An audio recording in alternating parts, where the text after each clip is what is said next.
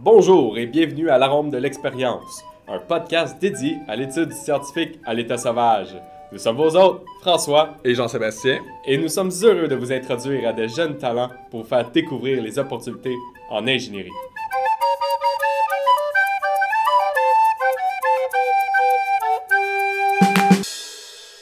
Notre invité d'aujourd'hui est une amie graduée de Polytechnique Montréal, une crinquée pour les stages à l'étranger et la recherche fondamentale. Étudiante au doctorat à l'Institut national de recherche scientifique, l'INRS, on souhaite la bienvenue à Elissa Haddad. Alors, bonjour Elissa, euh, bienvenue au podcast. Et euh, comme première question, euh, j'aimerais te demander, comme on demande à tous les invités, pour toi, pourquoi tu as choisi le génie physique? Pourquoi tu es rentré en génie physique quand tu étais au, baccalauréat? Je sais que ça va te rapporter des souvenirs, mais on aimerait ça t'entendre là-dessus. Ouais, c'est une bonne question. Même si euh, j'ai pensé un peu d'avance, c'est pas facile de répondre. Euh, déjà parce que ça fait longtemps. Puis euh, c'était un peu par hasard au départ que j'ai entendu parler du programme avec. J'aimais beaucoup la physique au cégep. Mais je voulais plus être euh, prof de physique ou euh, je m'enlignais plus pour être professeur. Mais je voulais pas faire un, bac en enseignement parce que je trouvais que ça limitait. Euh, après, tu pouvais pas vraiment travailler dans une compagnie si tu changeais d'idée.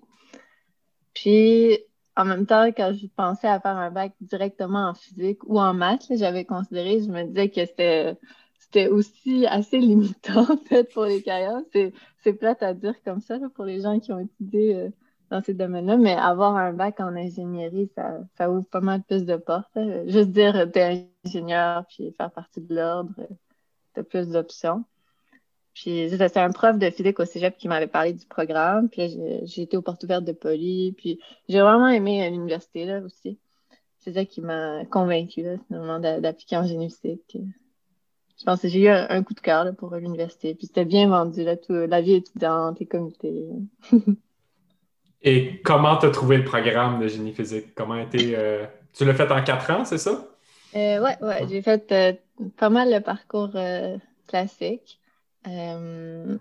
j'ai trouvé difficile, comme tout le monde, j'imagine. Un classique. Ouais, fatigant. Et des fois, je me demandais pourquoi j'ai choisi ce programme juste pour me casser la tête. Mais j'ai trouvé ça intéressant. J'ai appris beaucoup de choses. Avec le recul, j'apprécie plus les cours après que sur le moment. sur le moment, c'est surtout ah, c'est difficile, pourquoi je fais ce cours-là? Mais après, tu es contente de l'avoir appris. Puis quand tu retombes sur le sujet, tu trouves ça intéressant. Une fois passé le stress de, de réussir le cours et d'avoir des bonnes notes. ça devient plus facile non plus avec euh, quand tu as une vision globale par après. Euh, de plein cours, de revenir sur un cours puis de dire Oh wow, je peux faire des liens avec ça alors que tu sais, quand tu es dedans, hein, c'est un peu plus tough de tu te dis pourquoi je fais ça? Vraiment surtout euh, ben, même aux études supérieures, j'imagine quand tu fais un, tu commences à travailler, tu te rends compte qu'est-ce que tu peux appliquer, puis qu'est-ce qui t'intéresse de pousser un peu plus, qui va être plus utile, tandis que quand tu es dans le bac, euh, c'est un peu euh, au hasard. Justement, en parlant d'études supérieures, on a, justement, dans l'intro, on a mentionné que tu faisais partie de l'Institut national de recherche scientifique, l'INRS. Euh, donc, tu es en train de faire ton doctorat là-bas? C'est bien ça? Oui, c'est ma deuxième. Euh, ben, je viens de finir ma deuxième année de doctorat. Je commence la troisième. Ça passe vite. Clairement, mais tu sais, pour l'auditoire, c'est quoi l'INRS? Ouais, c'est vrai que c'est assez obscur pour beaucoup de personnes. Euh, il y a beaucoup de gens qui ne savent pas que c'est une université, une vraie université, mais c'est en fait, c'est une université de recherche de deuxième, troisième cycle. Donc, c'est juste des programmes de maîtrise doctorat. Puis c'est un peu divisé différemment des autres universités parce qu'au lieu d'être des départements puis euh, des facultés, c'est des centres regroupés par euh, expertise de recherche. Puis moi, je suis dans le centre énergie, matériaux, télécom, qui est divisé en, deux bâtiments. Télécom est à part euh, à Bonaventure à Montréal. Puis euh, énergie, matériaux, c'est à Varennes. Puis c'est juste des profs qui travaillent dans ces domaines-là. C'est assez vague, l'énergie, matériaux, mais ça englobe beaucoup de choses. Donc, est-ce qu'il y a des cours là-bas aussi? Euh, il y a il y a des petits cours. c'est, je pense que JS a fait un cours là-bas même. En effet, la session dernière, c'est plutôt des petites classes. En fait, on était trois étudiants de poly dans le cours de l'INRS. Juste trois étudiants dans le cours. quand même. Ouais. Oh wow. OK. mais c'était quand même des cours très intéressants, honnêtement. Donc. C'est des cours vraiment plus, euh, je dirais, appliqués pour les études mm. supérieures que les cours auxquels on a été habitué à Poly. Parce que les, les gens qui donnent les cours, ils vont plus regarder euh, c'est quoi la recherche qui se fait sur ce domaine-là, te donner des articles à lire euh, sur le sujet, puis discuter de ces articles-là ou te demander de présenter un article. c'est vraiment différent le format de, des cours de Poly, qui sont plus, qu'on va regarder les équations. C'est un format un peu euh, agora ou euh, discussion qui est quand même, euh, je trouve, quand même c'est meilleur pour les cycles supérieurs ou pour bien comprendre aussi les phénomènes. Ouais. Je dirais que si tu as, une base dans la, dans la matière, c'est vraiment intéressant. Ça peut être même plus intéressant les cours à l'INRS, mais si tu veux commencer sur un sujet, c'est pas le bon endroit pour prendre des cours. C'est mieux de prendre un cours à Poly pour l'introduction à l'optique non linéaire, puis après prendre des cours poussés à l'INRS. Oui, en effet. Euh, je te seconde là-dessus. c'est ça, c'est des cours très compliqués, puis euh, faut pas que tu te lances là-dedans dès le départ. C'est ça. Ouais. Euh, moi, j'ai une question qui, que je me demande tout le temps, c'est comment tu as fait pour trouver ton poste à l'INRS? Par où tu as passé? C'est-tu un vin fromage? C'est-tu des contacts? Euh, oui, c'est une bonne question. Ok, oui, je m'en rappelle maintenant. j'ai réfléchi un peu pour euh, me rappeler c'était quand la première fois que j'avais rencontré euh, François Légaré, mon superviseur. Puis, euh, en fait, c'est pas au vin fromage. Au vin fromage, j'avais vu le professeur Chacard plutôt quand c'était notre année, plus les vins fromages. je suis allée à un événement porte ouverte de l'INRS une soirée, c'était euh, au centre de l'INRS euh, qui est sur la rue Sherbrooke à Montréal. Puis il y avait des petits kiosques. Puis moi, j'étais juste intéressée par euh, bon, les professeurs de, du centre énergie matériaux télécom, logiquement. Puis il n'y en avait aucun de présent. C'était un, assez gros flop. là, là, je me disais, bon, je pense que je ne dirai pas à l'INRS. Mais euh, j'ai laissé mon adresse courriel. Euh, il y avait quelqu'un qui prenait des emails. Puis là, je me suis dit, bon, je vais, avoir de l'information quand même. J'ai laissé mon email. Puis euh, en fait, c'est après, il y a des profs qui nous ont écrit pour dire qu'ils cherchaient des étudiants, puis pour décrire leur projet un peu. Puis, dont François qui avait écrit.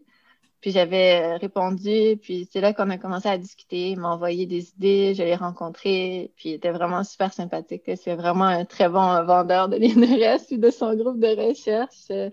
Puis euh, c'est ça, il m'a convaincu assez rapidement.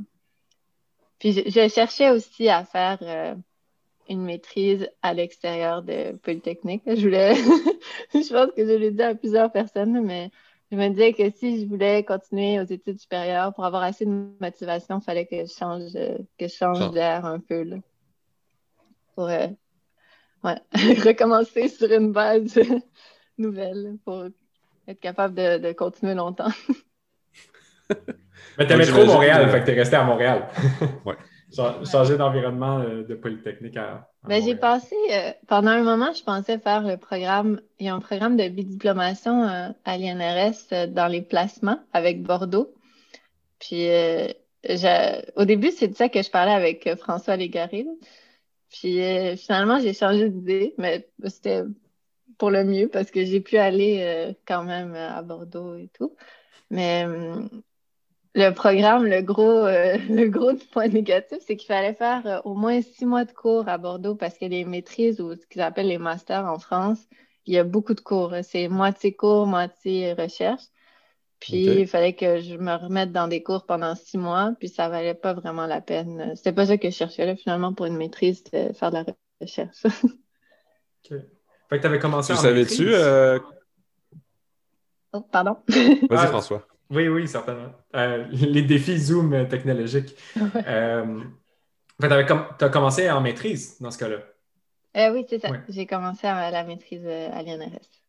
Puis après ça, as-tu fini la maîtrise? -tu... non, j'ai fait un passage accéléré, comme beaucoup de gens, entre autres pour me sauver d'écrire le mémoire de maîtrise, pour gagner un peu de temps. puis tous les profs, je pense, essayent de convaincre leurs étudiants de faire ce, passage accéléré pour les garder au doctoral. C'est déjà un gros investissement, un étudiant à la maîtrise qui veulent les garder euh, plus longtemps pour que l'investissement rapporte. C'est un classique. Euh, généralement, c'est mieux pour les profs d'avoir un étudiant que tu connais déjà, puis qui est déjà là, qui est déjà formé. Évidemment. Ouais. Puis même pour l'étudiant, le fait de ne pas changer de laboratoire, tu es déjà habitué avec l'équipe, avec les, outils, les instruments, euh, tout est plus, plus rapide. exactement, si tu es habitué, si tu aimes travailler, euh, si tu aimes ton environnement de travail, ça ne te motive pas tant à, chercher ailleurs. Oui, c'est ça. Quand tu es rentré euh, à l'INRS, est-ce que tu le savais que tu allais aimer ça, la recherche, que tu allais avoir un peu la piqûre, parce que tu me sembles avoir la piqûre définitivement? Ou est-ce que tu doutais, tu dis, OK, ben, je vais essayer pareil, puis on verra? Ah, euh, ben, je doutais vraiment, mais je doute encore, parce que souvent, je me dis, ah, est-ce que, est que je suis vraiment faite pour faire de la recherche? C'est assez décourageant par moment, faire de la recherche. Souvent, il y a plus de d'échecs, de succès euh, phénoménaux. tu essaies des choses, ça marche pas, tu fais des expériences, tu dois aller refaire cinq fois la même chose, puis là tu te demandes, bon, est-ce que c'est moi le problème dans cette histoire? Euh, puis euh, ben, ça aide d'avoir un, un, bon superviseur là, pour ça, de qui encourage. François Légaré est vraiment très bon pour ça. Il m'a toujours euh, encouragé. C'est lui qui me disait ah, je trouve que tu as un bon profil pour la recherche, même quand moi, je n'étais pas sûre de, moi-même. Lui, il voyait de l'extérieur, il trouvait que ça allait bien. Puis euh, au final, quand, je regarde dans l'ensemble, j'aime ce que je fais. J'aime les expériences, j'aime la recherche. Puis, euh, il y a beaucoup de, de choses différentes qu'on fait dans, dans la recherche. J'aime la variété de ce domaine. Tu mentionnes entre autres qu'une des choses qui aide euh, pour, euh, pour passer au-dessus des moments plus difficiles, c'est d'avoir un bon superviseur qui est capable de, de te motiver, de t'encourager. Oui, définitivement. Je dirais que c'est un des aspects les plus importants des études supérieures, c'est bien choisir son superviseur. Au-delà de choisir le sujet, parce que le sujet va changer plusieurs fois, souvent euh, même si tu penses que tu as trouvé le sujet parfait, tu commences, des fois, tu t'es fait piéger parce que c'est pas tout à fait ça. C'est le matériel ou l'instrumentation est pas prête pour commencer le projet. Il y a mille choses. Donc, je dirais, euh, je recommanderais à tout le monde de vraiment mettre plus d'efforts euh, pour bien connaître son superviseur, poser des questions à ses anciens étudiants et tout avant de commencer là, pour, pour être sûr de son choix de superviseur, de groupe de recherche. Ouais, très, très important. Superviseur puis les collègues de travail, euh, j'imagine, parce que après tout, tout dépendant des superviseurs qui sont moins occupés que d'autres, il y en a qui sont. C'est un horaire de recherche quand même assez fou, qui sont partout dans le monde, peut-être moins ces temps-ci. Mais euh, par contre, euh, tes collègues de travail, ça, tu travailles avec tous les jours, donc très important. C'est vrai. Mais je dirais souvent, en, ça, ils se ressemblent, le superviseur et les les collègues de travail. Le bon superviseur, d'habitude, l'équipe de recherche est, vraiment bien aussi.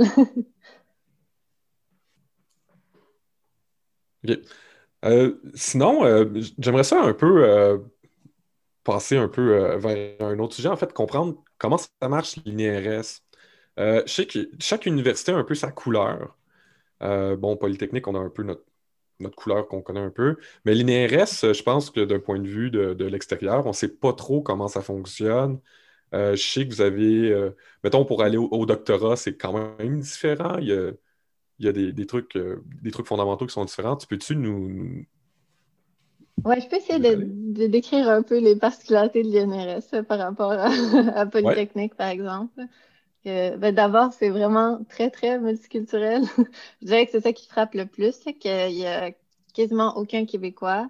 La plupart des gens euh, viennent de l'étranger, puis ils arrivent pour la maîtrise ou pour le doctorat. C'est pas des gens qui ont fait leur bac ici. Euh, beaucoup de gens qui parlent pas français aussi, parce que rendu aux études supérieures, euh, bon, c'est la lecture des articles, tout est en anglais. Souvent, les mm-hmm. superviseurs ne ben, sont pas non plus canadiens, québécois.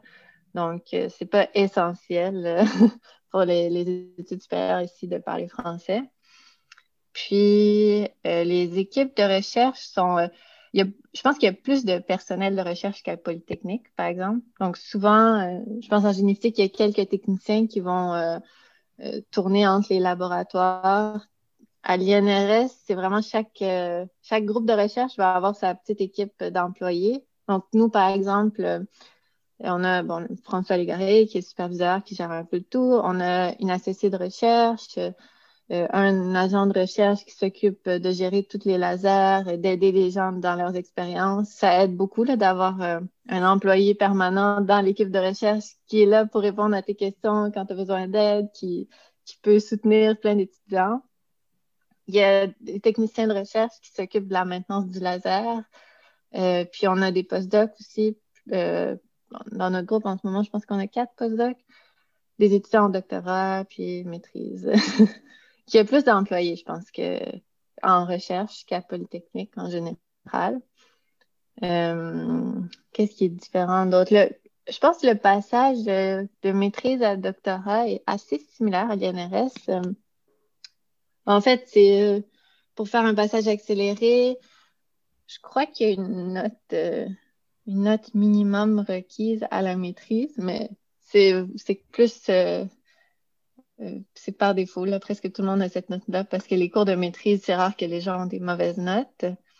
Puis, ils te demandent un petit, euh, un court rapport de quelques, je pense, 5 à 10 pages sur euh, qu'est-ce que tu as fait à la maîtrise, puis c'est quoi ton projet pour le doctorat, si c'est une continuation ou si tu changes complètement de projet. Puis après, ça passe dans un comité qui accepte ou qui, ou qui refuse. Mais D'habitude, si ça a été discuté avec le superviseur, il n'y a aucune raison pour que ce soit refusé. Là. C'est, c'est plus, un une formalité dans le fond. C'est ça, exactement. OK. Puis, euh, en fond, euh, quand, tu commences une maîtrise, à la fin, tu présentes aussi ou euh, est-ce que tu n'es pas obligé de présenter? Ah oui, ça, c'est différent un peu. À l'INRS, au lieu d'être une présentation à la fin de la maîtrise, tu peux faire la présentation euh, au moment que tu veux. Ça s'appelle séminaire de recherche. La plupart des gens le font vers la fin de leur maîtrise, mais euh, euh, c'est une présentation de tous les gens qui font leur maîtrise à l'INRS à ce moment-là. Pendant une journée, c'est comme une mini-conférence. Les gens vont présenter en avant-midi, en après-midi, un programme de la journée. Euh, puis, en même temps, c'est un petit concours. Là. Il y a des prix pour la meilleure présentation, il y a un jury. Oh. Euh, c'est pas très stressant. C'est beaucoup moins stressant, je pense, qu'un jury pour euh, une présentation de, maîtrise à Polytechnique. les jurys vont poser deux, trois questions à la fin de la présentation. Euh, puis le public peut poser quelques questions. Puis c'est plus amusant que, que stressant comme journée. OK, ça me rappelle du, euh, la fameuse journée de présentation pour le projet 1 de génie physique, ça. C'est. Ben, OK, on s'entend, c'est un peu plus élaboré que ça, mais on dirait que c'est, dans un, style similaire. Oui, c'est la même idée, là, que tout le monde présente la même journée.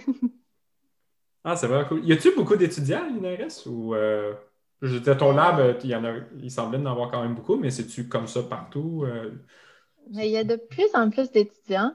En ce moment, je pense qu'il y a environ 150 étudiants dans le centre énergie, matériaux, télécom.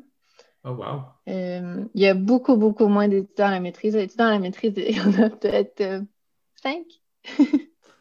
Euh, OK. C'est quoi dans, dans, euh, dans toutes les NRS? Ah non, c'est juste dans le, département. C'est ça. Le, le, Là, je parle de 150 étudiants, c'est juste dans le centre énergie, matériaux, télécom. En mhm. tout, il y a environ 700 étudiants, je pense, euh, à l'INRS. Puis, euh, ça. Les étudiants à la maîtrise, c'est rare parce que beaucoup de gens arrivent de l'étranger, ils, ils, commencent directement au doctorat sans faire de maîtrise parce que c'est moins courant. Dans beaucoup de pays, ça n'existe même pas la maîtrise comme séparée du bac. Puis euh, pendant qu'on est sur le sujet, euh, justement, de l'INRS, le doc, peux-tu nous parler un peu de ton projet? Qu'est-ce que tu fais, entre autres, euh, comme recherche? Oui, avec plaisir. Ben, je travaille dans un laboratoire de laser, le ALS, Advanced... Les... C'est quoi c'est? j'ai même oublié c'est quoi l'acronyme. Je dis tout le temps ALS. c'est Advanced. Jess, aide-moi. Toi, tu devrais savoir euh, aussi. Le Advanced Laser Laboratory? Laser Light. OK, c'est Advanced Laser Light Source. light Source, OK. en fait, c'est juste un acronyme pour faire joli. Puis, euh, c'est un laboratoire qui euh, est divisé en deux grandes catégories de recherche. D'un côté, on fait développement de sources laser, puis de l'autre côté, on utilise des sources laser pour faire des expériences. Euh, ben, ce, qui ce que j'ai aimé, c'est que quand j'ai commencé à la maîtrise, j'étais plus du côté développement de sources laser. Je travaillais plus euh, dans la compression d'impulsion euh, avec des, des, fibres creuses. Donc, en gros, on voulait, on partait d'une impulsion laser relativement longue, puis on voulait la raccourcir le plus possible en utilisant des fibres remplies de gaz. Puis, après, pour le doctorat, j'ai trouvé plus intéressant pour passer plus de temps, un projet plus long. Je trouvais ça plus intéressant d'aller dans l'application des lasers que de continuer dans le développement de sources parce que c'est très technique, puis c'est beaucoup euh, qu'on veut arriver à avoir meilleur que ça, encore meilleur, encore meilleur. C'est juste des paramètres, d'essayer de dépasser euh, certaines valeurs clés obtenues par d'autres groupes, par exemple. Puis, euh, donc, au doctorat, ce que j'ai choisi de faire, c'est d'utiliser les lasers pour étudier des matériaux. Euh, plus précisément, ce que j'étudie en ce moment, c'est le VO2, dioxyde de vanadium. Puis, euh, c'est ce qu'on utilise, c'est on prend le, laser à la fois pour exciter le matériau, puis après, on utilise d'autres impulsions laser pour mesurer, pour sonder le matériau suite à l'excitation. Puis euh, en, prenant différentes, euh, en sondant le matériau à différentes étapes pendant son excitation, on est capable de reconstituer euh, en temps réel une sorte de, de film de l'excitation du matériau, de ce qui s'est passé à différents temps de l'excitation du matériau. Pourquoi ce matériau-là en particulier? Pourquoi on n'irait pas vers d'autres matériaux? Euh, parce qu'il y a des applications qui sont peut-être euh, attendu dans le futur de ce matériau-là? C'est une bonne question. Euh, mais en ce moment, le, VO2, c'est la propriété la plus intéressante du VO2, c'est euh, son c'est sa trans il y a une c'est quoi c'est une, transition, une transition de phase. J'essaie de dire les mots en français, là, je suis tellement habituée de dire les trucs en anglais. je veux pas que ça sonne bizarre. Donc, c'est ça. Il y a une transition de phase qui se passe dans le matériau quand le matériau est chauffé. Euh, il passe de isolant à métal. Puis c'est cette propriété-là particulière qui le rend euh, intéressant à nos yeux pour étudier. Puis euh, qui, le rend intéressant aussi pour différentes applications. Entre autres, ils font des vitraux intelligents avec ça, du vitrage intelligent. Donc, ils vont mettre des couches minces de VO2 pour que à certaines températures ou à certaines saisons, ça laisse passer le, soleil, puis à d'autres saisons, ça coupe pour euh, garder la chaleur à l'intérieur, puis euh, avoir euh, un bâtiment plus éco-énergétique, c'est ça. Cool. Mais nous, on est vraiment loin de cette application-là. C'est plus pour les propriétés exotiques du matériau qu'on a choisi. Puis aussi, pour être honnête, parce que c'est un matériau compliqué, puis on voulait pas une expérience que tout le monde peut faire. Quand on s'est dit on a ce matériau-là, euh, il n'y a personne qui va nous voler cette expérience. Donc euh, voilà. Ben, ça arrive quand même assez souvent euh, en science que bon, pour certaines raisons, on va aller là-dessus. Puis une des raisons, c'est justement bon, on ne veut pas se le faire voler par un autre groupe de recherche. ouais.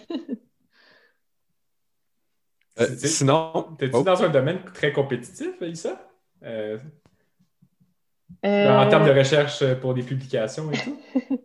Je... Ben, c'est pas compétitif tant que ça, mais il y a beaucoup de gens qui travaillent en ce moment dans. Ben, en fait, mon sujet, le, grand, une grande catégorie de sujet, c'est la génération d'harmoniques dans les solides, parce que c'est c'est les harmoniques qu'on génère dans le matériau qu'on utilise comme indicateur de, euh, de l'état d'excitation du matériau, ce que j'ai pas mentionné quand j'ai écrit mon projet.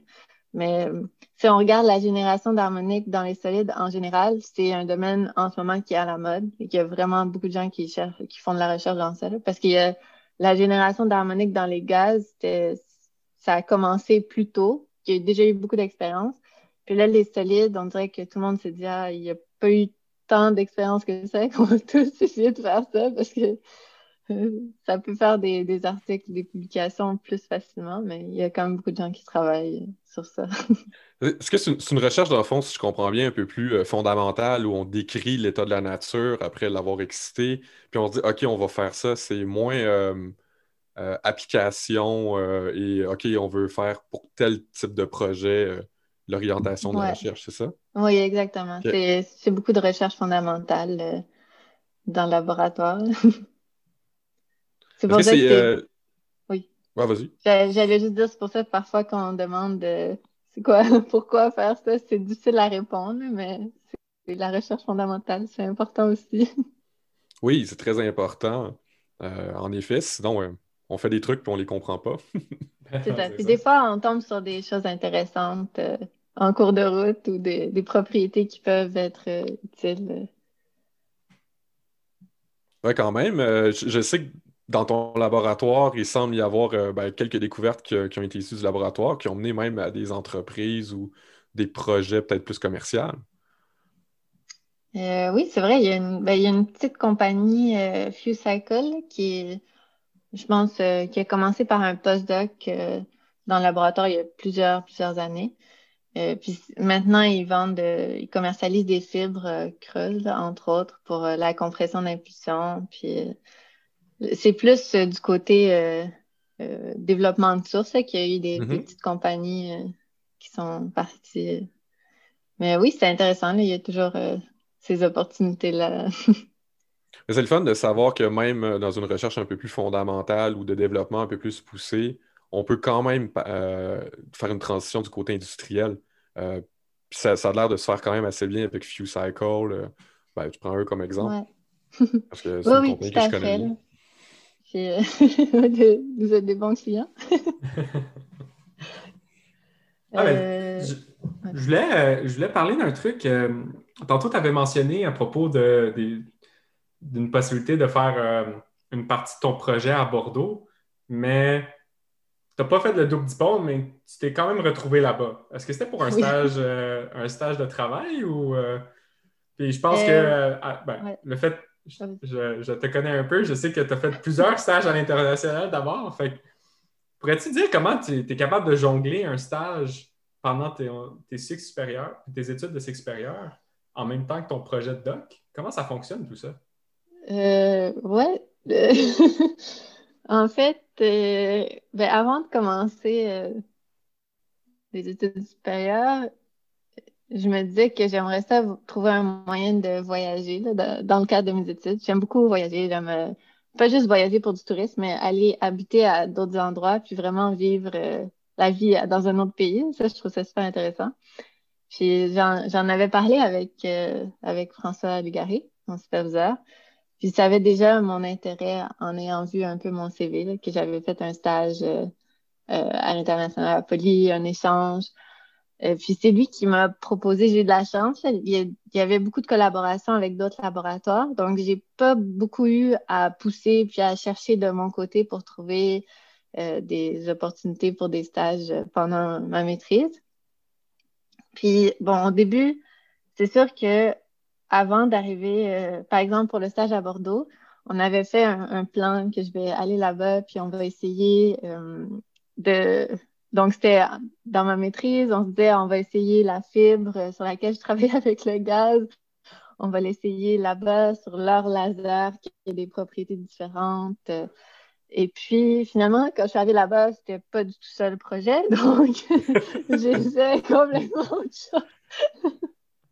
Mais euh, je dirais que j'ai rarement travaillé sur quelque chose qui était étroitement relié à mon sujet de maîtrise du doctorat quand j'étais ailleurs, mais c'était vraiment intéressant quand même. C'était complémentaire. J'ai appris euh, des choses différentes, puis c'est pour ça que je suis partie aussi. C'est une expertise différente dans le laboratoire, donc il faut profiter euh, du fait que tu apprends avec des gens que des choses que tu pourrais pas faire euh, dans ton laboratoire d'attache. Même si ce n'est pas étroitement en lien avec ton projet de doc ou de maîtrise, c'est quand même formateur. Il y a quand même un, bon intérêt à faire ça. Pas seulement pour aller prendre du soleil aussi, mais non, définitivement. D'abord parce que tu apprends à travailler avec des gens de d'autres pays. Puis la recherche, en général, c'est beaucoup euh, des gens, des, équipes euh, multidisciplinaires. C'est des gens de plein d'endroits qui ont des expertises différentes. C'est rare que toutes les exercices que tu veux sur un sujet vont se retrouver dans la même ville ou dans le même pays. Puis le fait d'être habitué, de savoir un peu comment les gens travaillent euh, en France ou en Allemagne après, c'est des mentalités différentes. Puis ça aide euh, pour les relations avec les collègues de travail quand tu échanges des emails, juste simplement. Euh, As-tu des, exemples? Des exemples concrets de mentalités différentes? Peut-être tu parlais de la France, l'Allemagne, comment eux, ils vivent ça, puis ils font? Ou l'Espagne, je sais que tu as en Espagne. Ouais, ben c'est beaucoup les rythmes de, de vie. En Espagne, c'est très lent. si tu veux quelque chose, ben, il faut que tu sois patient. Puis ils sont pas trop stressés. Là. Ça avance lentement.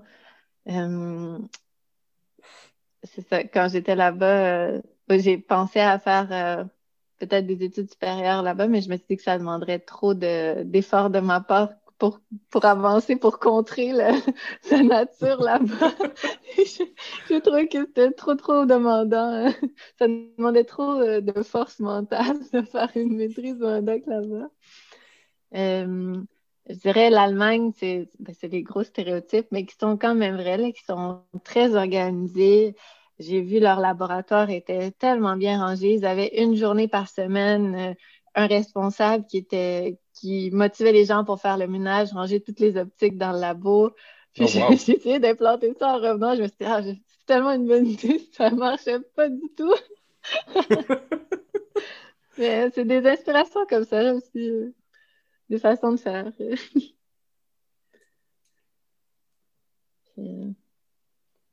As fait, fait pendant ton, ta maîtrise, tu as été en France. Après ça, pendant ton stage en Allemagne, tu l'as fait euh, pendant ton doc, c'est bien ça? Oui, c'est ça. ça. avait aussi pas beaucoup de rapport avec ce que je faisais. Ouais. Euh, c'est ça. Là, j'étais rendue à travailler plus sur VO2, puis l'interaction laser-matière. En Allemagne, c'était construire... Euh, eux, c'était du développement de sources. Ils construisaient un laser... de, leur but, c'était d'avoir un laser de 10 kW qui est euh, vraiment, vraiment beaucoup.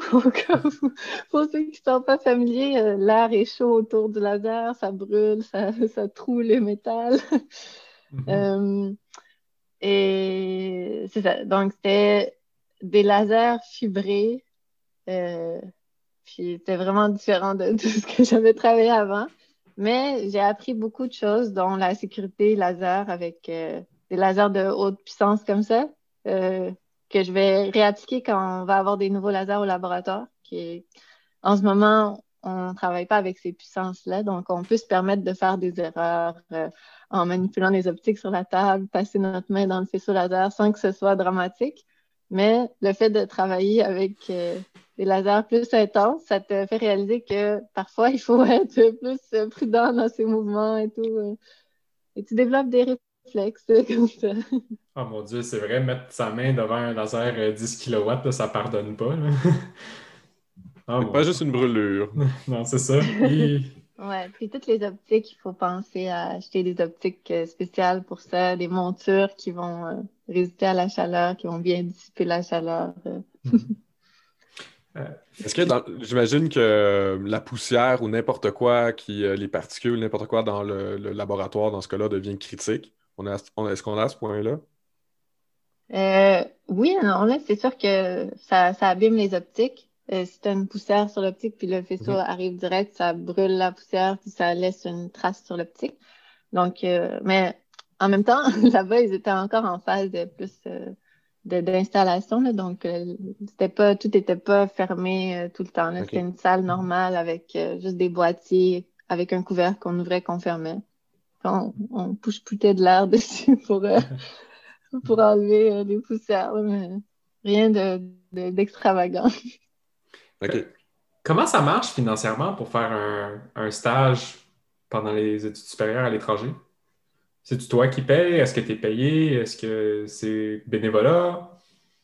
Euh, je, je ben, en fait, moi, j'ai ma bourse euh, du gouvernement, du CRSNG pour euh, le doctorat puis pour la maîtrise aussi. Donc, ça, été vraiment chanceuse. ça, c'est assuré. Même si tu pars, tu continues à être payé par cette bourse-là. Après, pour le, le coût de la vie, le logement là-bas et tout, mon superviseur couvrait tout. Puis, en partie, ouais. J'ai été, chanceuse. Wow! C'est ça que tu disais, euh, dans le fond, de chercher un bon superviseur.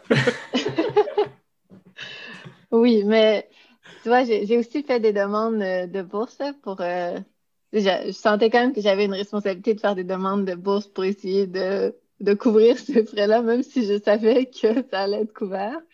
Euh, il y avait des options, il y a des bourses pour les séjours à l'étranger du gouvernement.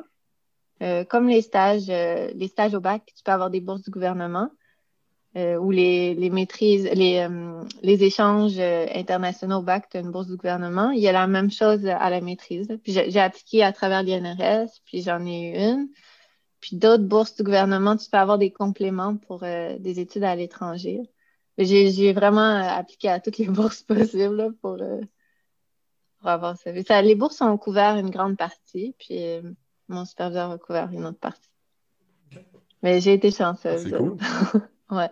Pour les étudiants qui ne seraient pas aussi chanceux que toi, et qui appliqueraient pour les bourses, on parle-tu de bourses très compétitives ou, euh, pas? Euh, les bourses du gouvernement, indépendantes des bourses de maîtrise doctorat pour l'étranger, celles-là ne sont pas très compétitives, je pense. Euh, c'est des bourses, c'est eux qui déterminent le montant. Je sais pas. En fait, c'est l'INRS qui déterminait le montant. Je ne sais pas si c'est le cas pour toutes les universités, mais ils regardent où est-ce que tu t'en vas, puis euh, c'est quoi le coût de la vie là-bas, puis d'une bourse qui est adaptée. Ça, c'est relativement facile à avoir. Euh, y a, je sais qu'il y a des bourses aussi euh, de logique, l'Office Office, francophone international. Non, c'est Office Jeunesse international Québec, quelque chose comme ça. Mhm. Logique, ça s'appelle. Puis euh, ça, ils donnent des bourses aussi pour des projets à l'international, des séjours, des stages. Euh. puis ça, c'est pas très compétitif comparé à, à CRSNG, on va dire, ou euh, ce genre de bourse. Ça vaut vraiment la peine. Je pense qu'il y a n'importe qui qui est intéressé, il y a moyen de se débrouiller pour avoir une bourse. J'imagine aussi que chaque institution auquel tu t'en vas doit avoir eux autres mêmes leur propre bourse pour engager des, euh, stages internationaux ou euh, des, trucs comme ça. Oui, je pense que si, c'est ça, si quelqu'un euh, leur dit que lui, n'a pas de bourse de son côté, ils vont faire des efforts aussi. Mm-hmm. D'habitude, les, endroits où tu vas, ils sont très contents aussi d'accueillir quelqu'un. Ça, ça, les intéresse d'avoir une personne qui vient d'un autre laboratoire. Eux aussi, ils gagnent dans cet échange-là. C'est des stages de combien de temps tu fait euh, en général? On parle-tu d'années, de, mois, semaines? Euh, de, de, mois. Ben, trois mois. Euh, ouais, à Bordeaux, c'était trois mois. c'est quand même rapide, là, trois mois, surtout pour la recherche. Des fois, tu penses que tu vas avoir le temps de faire plein de trucs. Finalement, il y a quelque chose qui brise ou il y a un truc qui n'est pas disponible. Puis finalement, tu fais tous tes résultats, en une semaine à la fin. Euh, L'Allemagne, c'était deux mois, puisque j'ai fait qui était, c'était fatigant, mais j'ai été contente au final. Si j'ai fait un mois, après je suis revenue, puis après je suis repartie un mois. Puis ça m'a permis de voir une plus grande partie du projet, parce que pendant le mois où j'étais pas là, ils ont réglé plein de problèmes, puis ça a pu avancer. Puis là, j'ai vu le projet plus avancer en revenant. Donc ça, c'était oh, une chance, là. Mais c'est pas tout le monde qui peut faire ça non plus. la, stratégie, c'est de laisser les autres travailler, avancer le projet, comme ça tu peux revenir pour la fin quand, tout est Surtout quand, quand, ils attendent des pièces, tu t'en vas. ah, c'est correct. Le fameux délai de pièces. ouais. ouais. Ben là, Elisa, on est en train d'approcher euh, la fin de l'entrevue. Puis, euh, en fait, ben, il y a une question qu'on pose euh, à chacune des personnes qu'on passe ici à la ronde de l'expérience. Euh, avec toute l'expérience que tu as eue euh, à travers le bac et puis là maintenant avec les, études supérieures, tes stages, euh, aurais-tu des, conseils ou un conseil à donner aux étudiants du baccalauréat présentement et ceux qui, s'intéresserait à s'aventurer dans le génie physique? Euh, de ne pas hésiter trop, que c'est un beau programme. J'ai pas dit au début, là, mais une des choses que j'ai vraiment aimé du programme avec le recul, c'est les gens. Que je me suis fait plein de contacts, plein d'amis, euh, même les gens que, à qui j'ai pas beaucoup parlé, quand je les vois dans des événements et tout, c'est super facile de leur parler. On sent tout de suite qu'on a des trucs en commun. Euh, donc, pour le côté social aussi, j'encourage vraiment les gens. Puis, euh, on oublie la souffrance du bac rapidement. Je m'en rappelle même pas à quel point c'est difficile. je me rappelle juste les souvenirs positifs maintenant. OK, super. de se lancer pour les, les toute l'expérience à l'international. Il ne faut pas hésiter à, à dire euh, qu'on est intéressé. Là, puis à, ouais, à, annoncer, euh, à mettre toutes nos cartes sur table, puis à dire euh, ah, j'aimerais faire ça, j'aimerais faire ça. Il y a toujours des opportunités, mais si on n'en parle pas, c'est sûr que c'est plus difficile. J'imagine un, peu aussi soulever les opportunités. Tu sais, comme toi, euh, tu as été euh, à une foire de l'INRS où est-ce qu'il n'y avait aucun prof, tu as laissé ton courriel? Ils ont écrit par après, ce qui est un peu genre un, jet de dés, tu sais. Oui, c'est ça. Euh, ouais, toujours aller l'esprit ouvert là, mm. à des événements de réseautage et tout. On ne sait jamais sur quelle bonne chose on peut tomber. Là, puis on n'est jamais perdant là, de rencontrer des gens puis de d'apprendre sur des nouveaux, euh, nouvelles universités, euh, nouveaux profs. Donc, se faire des amis. Euh, on oublie vite la douleur du programme et surtout se lancer dans toutes les opportunités qui s'offrent à nous. Ouais. Pas de regret. Pas de regret. Mais super, Elissa. Merci beaucoup pour ton temps. Puis ça a été vraiment une super opportunité de jaser avec toi. Merci à vous. Et à l'auditoire, ben, on vous dit à la prochaine à l'arôme de l'expérience. Eh bien, c'est déjà la fin de cette entrevue. Laissez-nous savoir ce que vous en avez pensé sur notre page Facebook, podcast L'arôme de l'expérience. Merci de votre écoute et on se retrouve au prochain épisode afin de s'enivrer à nouveau de l'arôme de l'expérience.